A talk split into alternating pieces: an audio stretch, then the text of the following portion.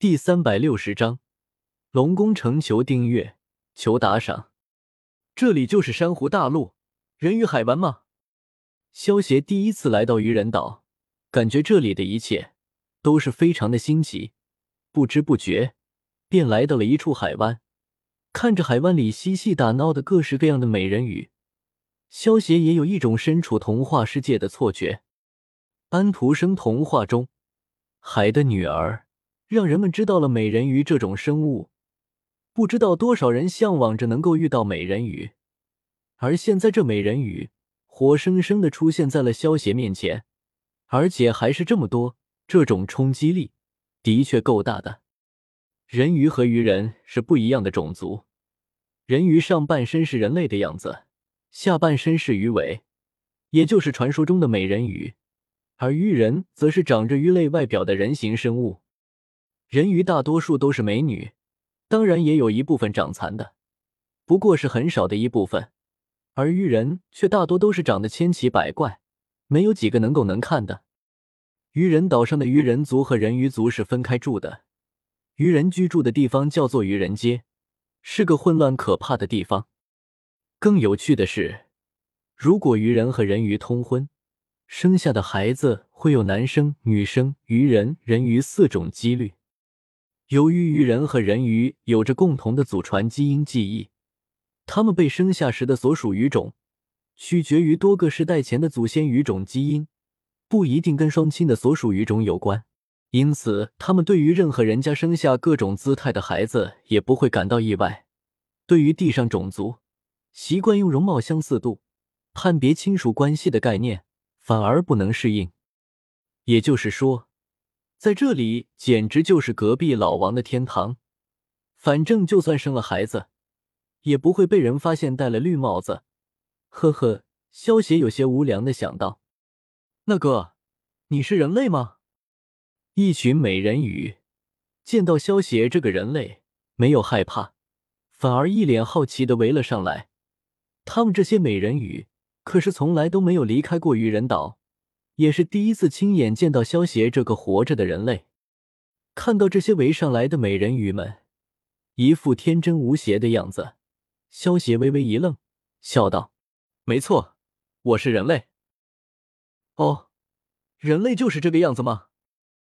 第一次见到人类呢，好像也没有传闻中那么可怕呢。”听到萧协的话，这些美人鱼顿时一脸兴奋的谈论了起来。看着萧协的目光，完全是一副看着国宝的目光。那不是皇族专用的凤尾车吗？一个黑白色鱼尾的美人鱼突然指着远处的一道黑影叫道：“黑影很快靠近，巨大的黄带鱼拖着的豪华凤尾车上的龙宫城守卫们也缓缓降落到了人鱼海湾的珊瑚上，守卫站成两排，形成列队。”然后，三个高大的男性人鱼在守卫恭敬的注视下，从凤尾车上降落了下来。见过沙星王子、黄星王子、翻车星王子。美人鱼见到这三个男性人鱼，连忙恭敬的弯腰行礼道：“人鱼一族中，女性的人鱼通常都是美女，但是男性的人鱼通常都是长得很奇葩。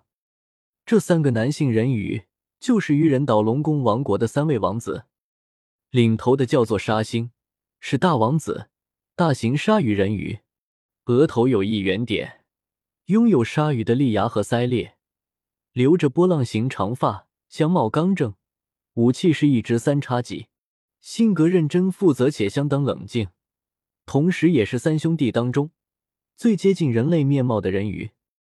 沙星右手边的男性人鱼，身形瘦长。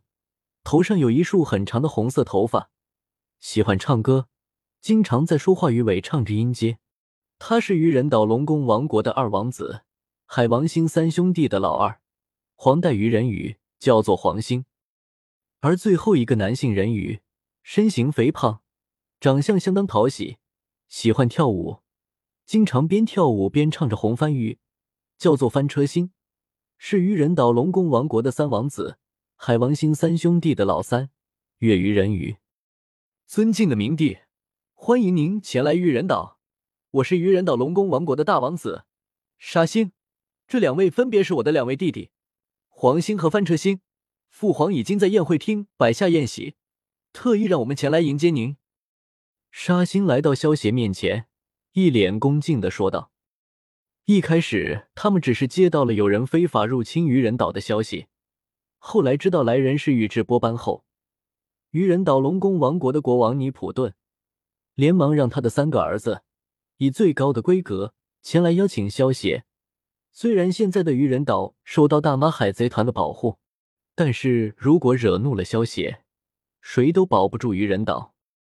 你们的消息挺灵通的嘛，前面带路吧。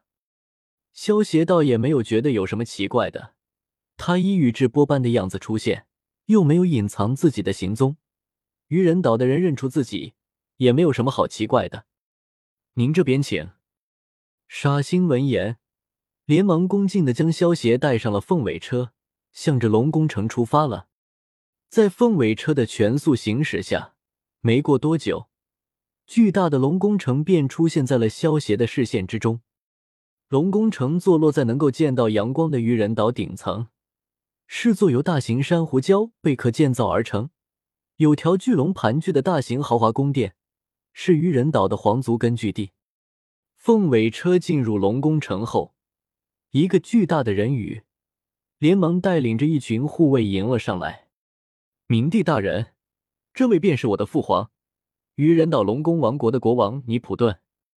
沙星见到巨大的人鱼，连忙给萧协介绍道：“萧协的目光落到了眼前这个巨大的男性人鱼身上，只见他头戴皇冠，体型比一般人鱼要大很多，蓄住茂密蓬松的橘红色头发和胡须，双臂有着火焰般的刺青，身上长住浓密的体毛，手中的武器是一只雕刻精细的三叉戟。”尼普顿左手边是一位头戴礼帽、左眼佩戴单边眼镜、右手拿着一只牛角手杖的鲶鱼人鱼长者，也是王国的左大臣。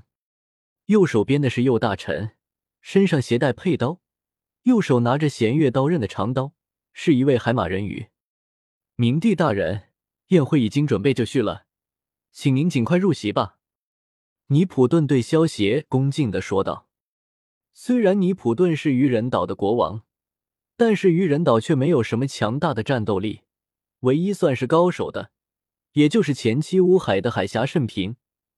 由于愚人岛处于新世界的入口处，再加上愚人又那么值钱，所以如果没有强者的庇佑，愚人岛这个国家都维持不下去。面对萧协这位超越四皇的强者，尼普顿自然不敢有半分不敬。